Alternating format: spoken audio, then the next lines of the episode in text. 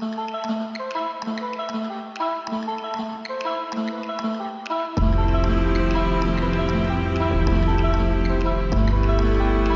Prendre soin de ton corps pour que ton âme ait envie d'y rester, ainsi parlait Mahatma Gandhi. Bienvenue dans Pure et Sensé, votre podcast bien-être et santé qui va vous donner envie d'habiter votre corps pendant très longtemps. Je suis Véronique Mounier, pharmacien et micronutritionniste et je suis ravie de vous accueillir pour ce premier épisode de notre série consacrée à nos enfants. La nature est essentielle à leur santé et nous allons voir ensemble ce qu'elle a de meilleur à leur offrir.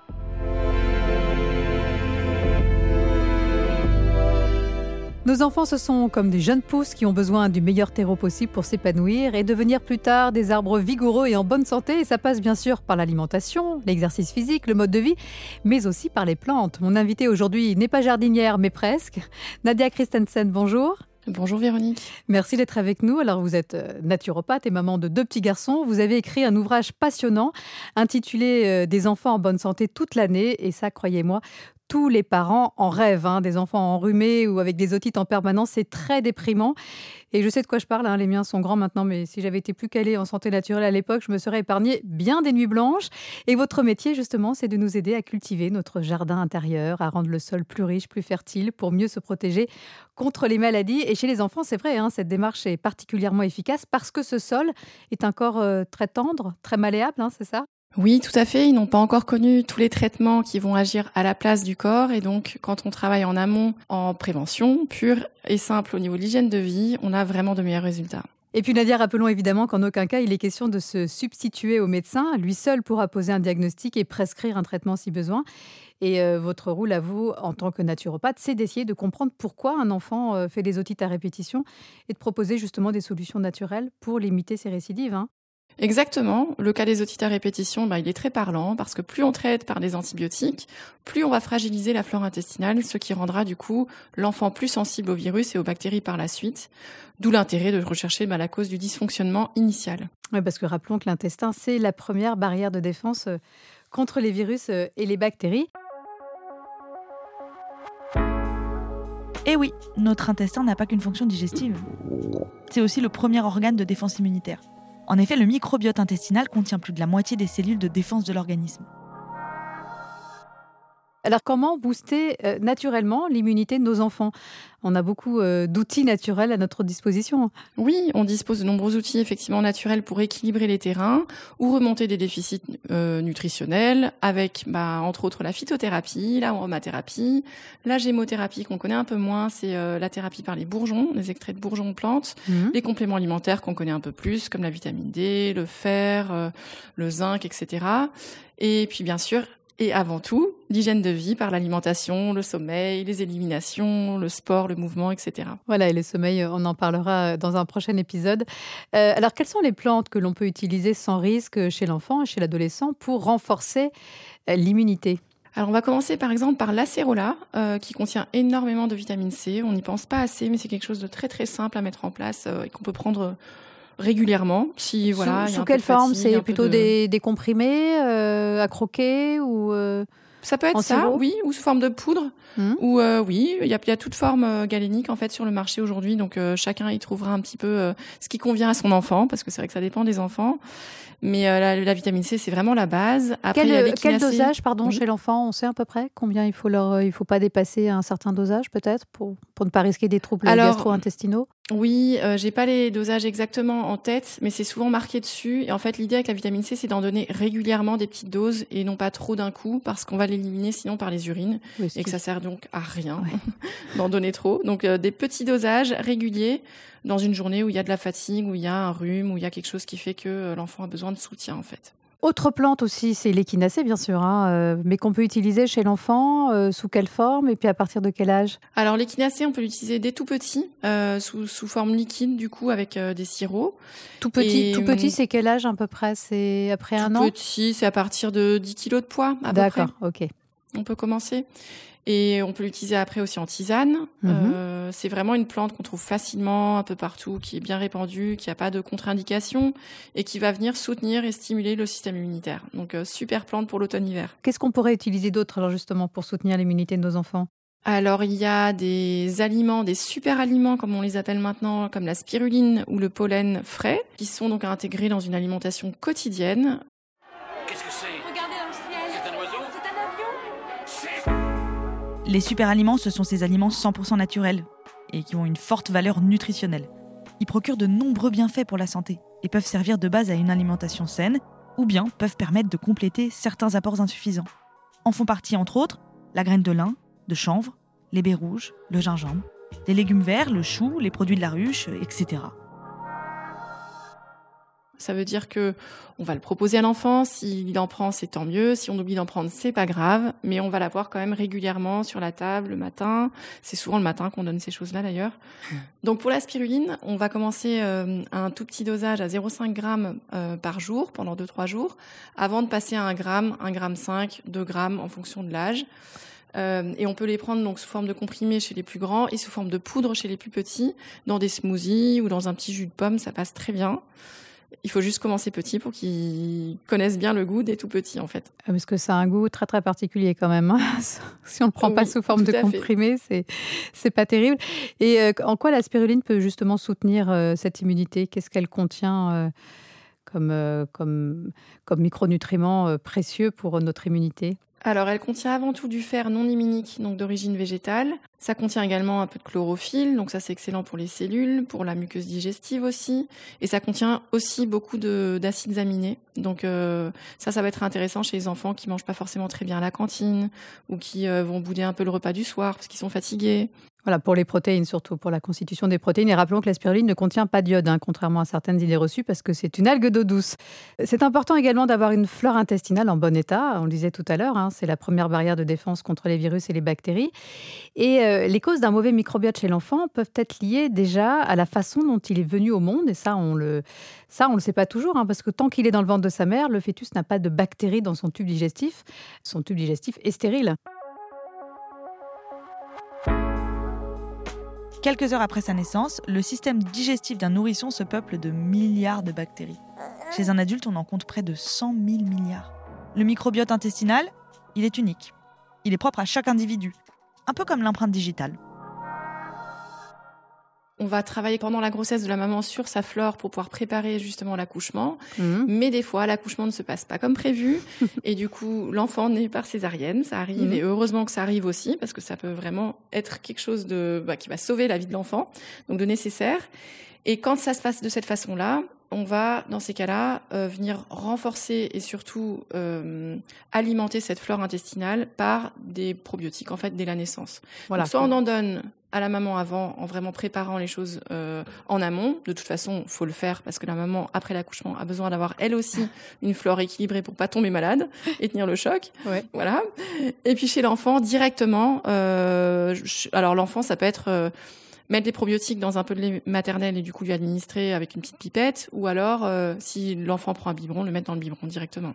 Voilà, moi, je suis très contente d'avoir pensé à donner des probiotiques à mes enfants qui sont nés par césarienne. Et, et en fait, le, ce qu'on ne sait pas forcément, mais c'est quand ces enfants naissent par césarienne, euh, le risque euh, est que leur flore soit très pauvre, puisque ça va être celle des mains du chirurgien ou, ou celle de la salle d'opération. Donc ça peut être important effectivement de leur donner des probiotiques et, d'être encore plus vigilant sur l'alimentation pour la suite. Et l'allaitement va jouer un rôle dans l'immunité? Oui, tout à fait. L'allaitement va être primordial parce que c'est par ce biais-là qu'il va avoir les meilleures défenses euh, qui sont. En fait, on n'a pas de lait maternel issu euh, d'être humain.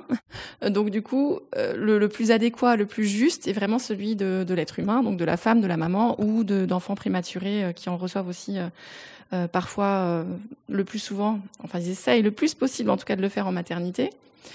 Et hum, ça, ça va être le plus juste d'un point de vue digestif, d'un point de vue immunitaire, et puis après d'un point de vue goût aussi, parce que dans le lait maternel, on a plein de goûts qui passent en fonction de l'alimentation de la maman. Donc on éduque aussi le palais par ce biais-là. Bon, et puis on l'a dit, pour avoir un bon microbiote, il faut aussi faire attention à son alimentation. Alors justement, chez l'enfant, quels sont les, grands principes à respecter pour lui apporter l'alimentation la plus saine et équilibrée possible sans que cela se transforme en, en casse-tête quotidien? C'est la maman qui parle. Oui. Alors, le plus simple, c'est vraiment de donner des produits qui ne sont pas transformés, c'est-à-dire acheter des aliments bruts euh, au marché parce que c'est là où ça va être le plus frais, sinon au supermarché quand on ne peut pas faire autrement, sinon en magasin surgelé quand on ne peut pas faire encore autrement. Donc Mm. euh, voilà, il y a différentes étapes et différentes façons de le faire. Mais l'idée, c'est de ne pas trop transformer, donc d'acheter des, des fruits, euh, de les découper, de les donner à la croque, de faire la même chose avec les légumes. Donc l'été, c'est très simple parce que ça va être du frais et euh, de saison. L'hiver, on va davantage cuire, on va avoir des choses avec plus de fibres, donc euh, moins facile à consommer cru. Mhm. Mais on adapte et on va voilà euh, chez les tout petits c'est ultra simple parce que comme ils connaissent rien d'autre, ils ne réclament rien d'autre. Ça se complique avec l'âge, mais on va essayer de garder cette base là en tout cas. Oui, et ne pas oublier le gras, euh, et en particulier le bon gras. hein. Nos enfants ont plus besoin de, de gras que les adultes. Oui, et pourquoi? Parce que leur cerveau est en pleine croissance normalement. et euh, on va on va d'ailleurs commencer à donner du bon gras à la mère pendant la grossesse, au premier trimestre de grossesse, c'est là que se développe le cerveau du bébé. Mhm. On va en donner en postpartum parce que la maman en a besoin pour tenir le choc et parce que si elle allait, elle va pouvoir justement continuer à transmettre ce gras avant la diversification alimentaire. Sinon, dans les laits maternisés, il y a euh, des oméga 3 maintenant. Et on va continuer à en donner par la voie alimentaire après, donc sous forme de petits poissons gras, de euh, d'huile euh, riche en oméga 3, donc l'huile de lin, de l'huile euh, de chanvre. Enfin, il y a vraiment plein de sources d'oméga 3 euh, possibles. On euh, peut parler aussi des, des oléagineux, etc. Tout à et, fait. et pour les petits, on parle de petits poissons gras, hein, c'est-à-dire maquereaux, sardines, harengs, parce que dans les gros poissons comme le thon ou les saumons, il y a quand même beaucoup de métaux lourds. Donc, euh, à consommer avec plus de modération. Et puis, bien sûr, euh, essayer de limiter le sucre. hein. Euh, attention notamment aux biberons de lait ou d'eau sucrée qu'on laisse euh, à la disposition de l'enfant. Ça, c'est dramatique pour sa santé bucco-dentaire. Et puis, le sucre est un facteur d'inflammation pour la muqueuse intestinale et, et toutes les muqueuses en général. hein. Oui, tout à fait. Le sucre est vraiment très délétère. Il n'est pas nécessaire. C'est quelque chose qu'on rajoute à l'alimentation alors qu'il y en a naturellement dans énormément de choses, même trop, puisqu'on a les sucres rapides et les sucres lents. Dans les sucres rapides, il faut quand même distinguer les sucres raffinés, donc dont, qui ne contiennent plus aucun nutriment, des sucres plus complets comme le rapadura, le sucre de Mhm. coco, voire le miel qui est donc euh, complètement brut, qui n'a pas été transformé du tout qui ont certes euh, un index glycémique quand même élevé, donc ça, ça va jouer sur la glycémie, mais qui euh, vont apporter des nutriments et donc euh, être, on va pas dire que ça va reminéraliser le corps, mais en tout cas, ça ne va pas déminéraliser comme le fait le sucre raffiné blanc habituel. Voilà, donc c'est forcément, euh, ce sont des produits plus intéressants, mais à limiter quand même. On a de façon générale, de toute Oui. façon, une alimentation un peu trop riche en sucre, et en particulier nos enfants. Et, et- et- et précisons aussi qu'à l'adolescence, trop de sucre augmente la sécrétion des hormones mâles et ça peut aggraver une acné euh, qui est déjà présente. hein, euh. Tout à fait. Oui, et qui est souvent disgracieuse et gênante. Donc c'est vrai que les enfants sont en demande de solutions. Bah, la première, c'est celle-ci, effectivement, vous avez bien fait de le rappeler. La seule chose, c'est que euh, le sucre euh, rend, enfin, il est très addictif. Donc Mm, mm. les, les adolescents notamment qui du coup ont tendance à aller vers le sucre pour tenir le coup aussi du rythme scolaire qui est très difficile à cet âge-là, euh, vont avoir du mal à se sevrer parce qu'il s'agit vraiment d'un sevrage. Donc il faut les accompagner, proposer des alternatives saines sans forcément insister dessus mais juste les mettre à disposition. C'est tout un art. Voilà, remplacé par du bon gras, ce sucre, le goûter Oui, sucré. on pourrait proposer du salé ou des oléagineux. Bon, qui voilà, c'est- c'est c'est une reprogrammation de leur cerveau, en fait. hein. Mais vous avez raison, c'est de parler d'addiction. C'est vraiment ça. Et puis surtout, et d'autant plus chez les, chez les enfants, les adolescents, qui ont des, des, des infections ORL à répétition. hein. Le sucre est vraiment euh, un facteur d'inflammation des muqueuses. euh, Oui, oui, salé. Euh, Euh, ORL c'est pas les seuls. Il y a aussi euh, d'autres produits qu'on verra un peu plus tard certainement euh, qui vont qui vont accentuer ça. Bah, on peut en parler. sucre, Ouais, on peut parler des produits laitiers. Je pense que c'était ces aliments-là que Oui. vous vouliez parler. Euh, c'est vrai que ces produits laitiers, on entend de plus en plus que le lait de vache n'est pas bon pour la santé, mais qu'en même temps, il serait nécessaire à une bonne croissance. Alors justement, que faut-il en penser, notamment dans le cas de, de ces infections ORL, sachant que aucun mammifère ne boit le lait d'un autre mammifère, hein, comme vous le disiez tout à l'heure? Exactement, bah, on, ça nous viendrait pas à l'idée d'aller boire euh, du lait de girafe ou du lait d'ours, donc Mm. euh, c'est vrai que c'est un peu étrange de boire du lait de vache. En soi, euh, après évidemment il est maternisé pour le, le besoin des petits, mais euh, il y a plein de civilisations qui n'utilisent absolument pas ce genre de lait et qui s'en sortent très bien. Le plus adéquat, ça reste le lait maternel, Bien et quand sûr. on peut pas, il y a aussi d'autres alternatives végétales maternisées. Je tiens à le préciser, on ne parle pas des laits, enfin des boissons végétales en briques, on parle de lait maternisé, donc qui sont euh, tout à fait reconnus euh, comme étant des vrais substituts au lait maternel. Ouais, quand il y a des vraies allergies euh, au lait, et Oui. notamment euh, au lactose. Euh, alors, la question évidemment qu'on doit vous poser dans ce cas-là, mais le calcium, alors, où je vais le trouver? En dehors Oh, du le lait? calcium, on en trouve partout. On en trouve dans le brocoli, on en trouve dans le sésame, on en trouve dans les sardines quand on mange des arêtes avec. On en trouve dans énormément de choses. Et c'est vrai que si on prend l'exemple des Asiatiques, ils ne mangent jamais de produits laitiers et c'est eux qui détiennent peut-être pas les records, mais en tout cas des très très très bons taux euh, en termes d'ostéoporose, d'ostéopénie. Donc, euh, on, ouais, il y a vraiment aucune inquiétude à avoir là-dessus. Mais jusqu'à quel âge, en fait, on peut, on peut donner du lait? Enfin, plutôt à partir de quel âge on peut supprimer le lait de vache dans le biberon et, euh, et donner éventuellement des laits végétaux? Alors, les laits végétaux maternisés, on peut les donner dès la naissance, si Ouais, on a y premier, a deuxième, troisième âge. S'il y a des problèmes d'intolérance ou d'allergie, ouais. ou même tout court en fait. Euh, Voilà, c'est vraiment pas un souci puisqu'ils sont reconnus comme étant euh, équivalents aux autres. D'accord. Et pour ce qui est du, du lait de vache ou même euh, du lait, euh, que- enfin n'importe quel lait en fait, Mhm. on dit que c'est jusqu'à l'apparition de toute la dentition, donc euh, vers l'âge de 3 ans, euh, qu'on va en donner et qu'après, après de toute façon, les enfants sont tellement diversifiés que euh, voilà, on n'a plus besoin de donner euh, des biberons. Donc euh, c'est à peu près cet âge-là, 3 ans. Bon, on parlait de ce calcium, hein, et pour le fixer, il faut de la vitamine D et aussi de la vitamine K2. Et ça, euh, on ne le sait pas forcément. Oui, tout à fait. Ce sont deux, enfin, il y a plusieurs facteurs pour fixer le calcium. Et effectivement, la vitamine D, on la synthétise quand on s'expose au soleil. D'où l'importance de sortir un maximum, mais c'est pas toujours évident avec les enfants dans des grandes villes où les horaires sont, euh, sont pas forcément calés sur, euh, sur les horaires du soleil. Donc, on fait ce qu'on peut l'été et puis l'hiver, on supplémente, effectivement. La vitamine K2, euh, c'est pareil, c'est pour faire en sorte que le, le calcium qui est donc fixé par la vitamine D3 puisse être fixé au bon endroit, en fait. Ouais, que ça se au niveau balade pas, des que ça se os mette pas. et pas ailleurs, pas au niveau des reins ou parois des artères, etc. Donc c'est souvent important de donner, enfin c'est même important de donner, euh, quand on complémente en vitamine D, d'associer de la vitamine K2.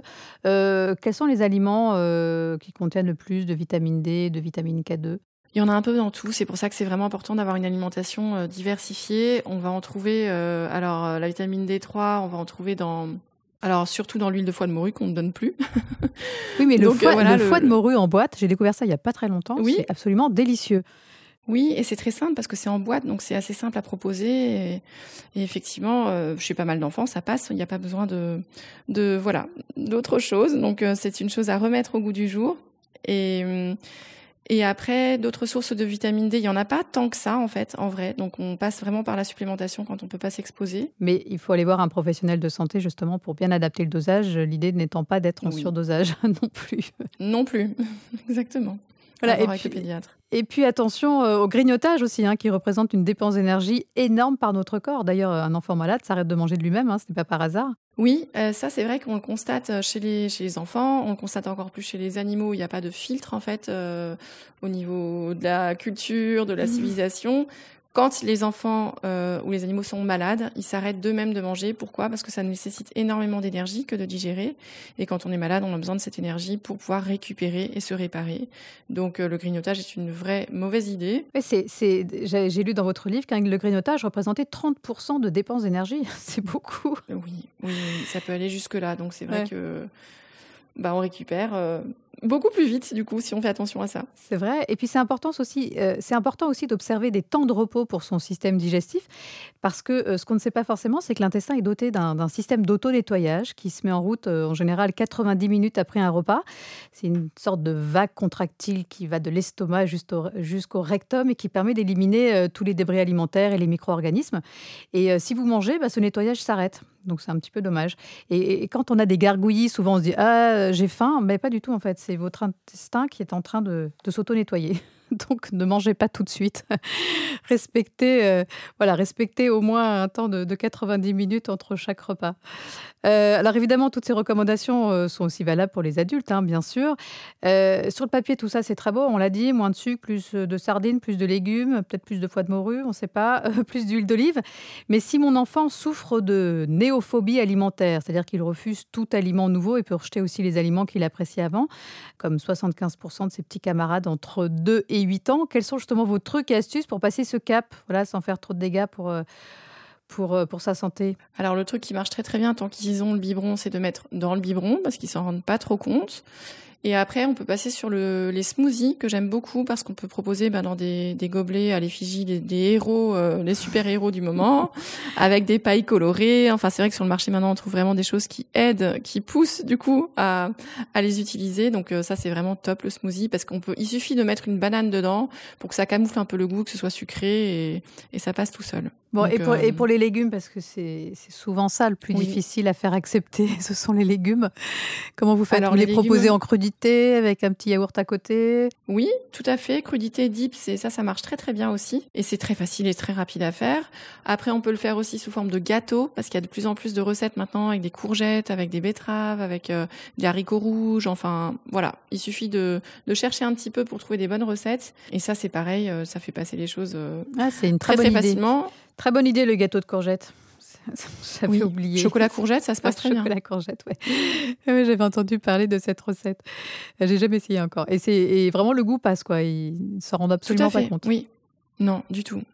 Alors, si, si, malgré toutes nos actions préventives, notre enfant tombe malade, comment l'accompagner naturellement pour limiter les complications et soulager ses symptômes hein? Et là encore, euh, je le répète, il n'est pas question de se substituer au traitement médicamenteux du médecin, mais d'accompagner ce traitement en évitant euh, tout risque d'interaction, d'où l'importance de se faire aider par un professionnel comme vous, Nadia. Alors, quelques mots d'abord sur la fièvre et ses bienfaits pour le corps. On sait qu'aujourd'hui, il ne faut pas à tout prix la faire baisser, même s'il faut la surveiller. C'est ça. En fait, la fièvre, c'est vraiment le, c'est un allié euh, dès, dès le premier âge, euh, parce que l'enfant, quand il naît, il n'a pas encore de système immunitaire, il va se le faire et, et forger son système immunitaire au fil des rencontres euh, avec les virus et les bactéries. Mais la fièvre, c'est vraiment le, le premier bouclier de défense. Donc, le couper la fièvre à tout prix, c'est vraiment pas une bonne idée. Il faut évidemment cadrer cette fièvre, euh, l'encadrer, surveiller, euh, accompagner l'enfant et être présent.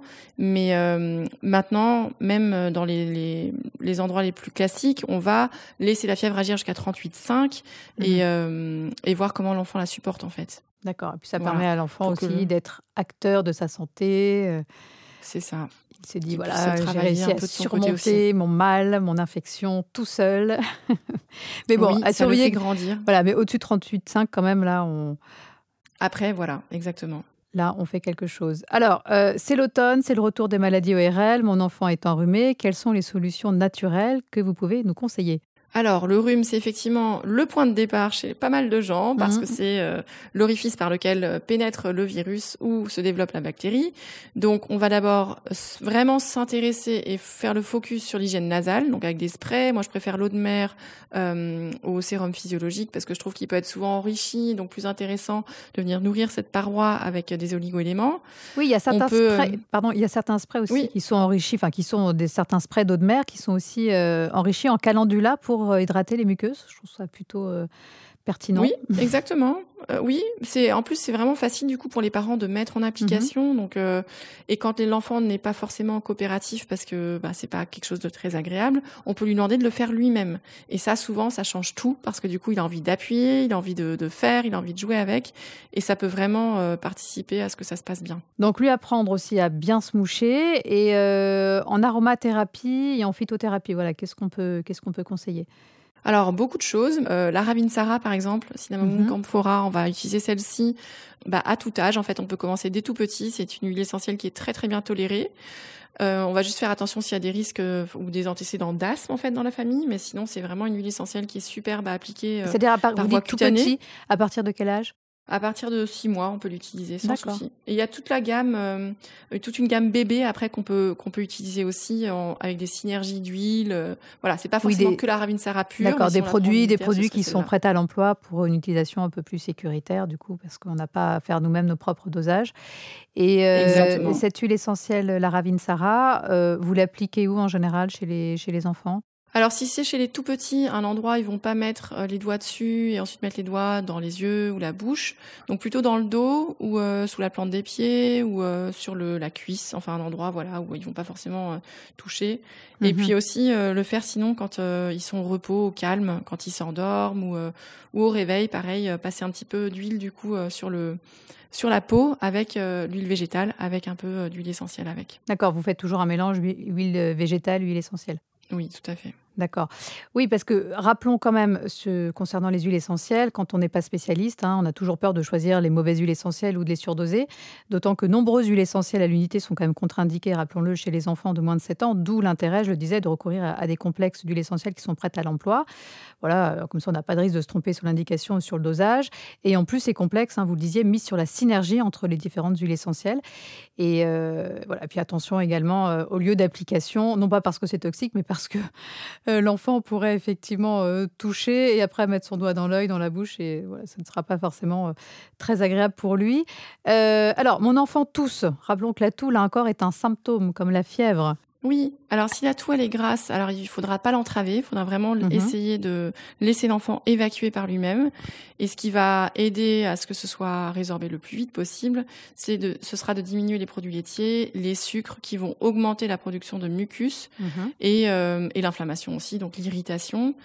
Et on pourra rajouter du coup pour apaiser, euh, si c'est bien installé quand même, un peu de miel, un peu de propolis, du thym en hydrolat chez les plus petits, en tisane chez les plus grands, de l'échinacée pour éviter que ça ne dégénère après en quelque chose de bactérien.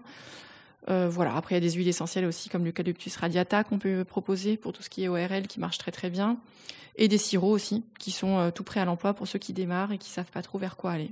Voilà, qui contiennent en général eucalyptus, romarin, citron, voilà, c'est toutes les, les huiles essentielles souvent indiquées euh, en cas de toux. Euh, en cas d'otite, euh, dont le point de départ est souvent une rhinopharyngite, là encore, euh, bon, on peut conseiller d'éliminer le sucre et les produits laitiers, mais surtout pas d'automédication en cas d'otite. hein. Non, jamais. Alors déjà, on peut pas savoir, nous, en tant que parents, s'il s'agit d'une otite ou pas. Donc, Mhm. il faut absolument aller chez le pédiatre et que le pédiatre puisse regarder à l'autoscope.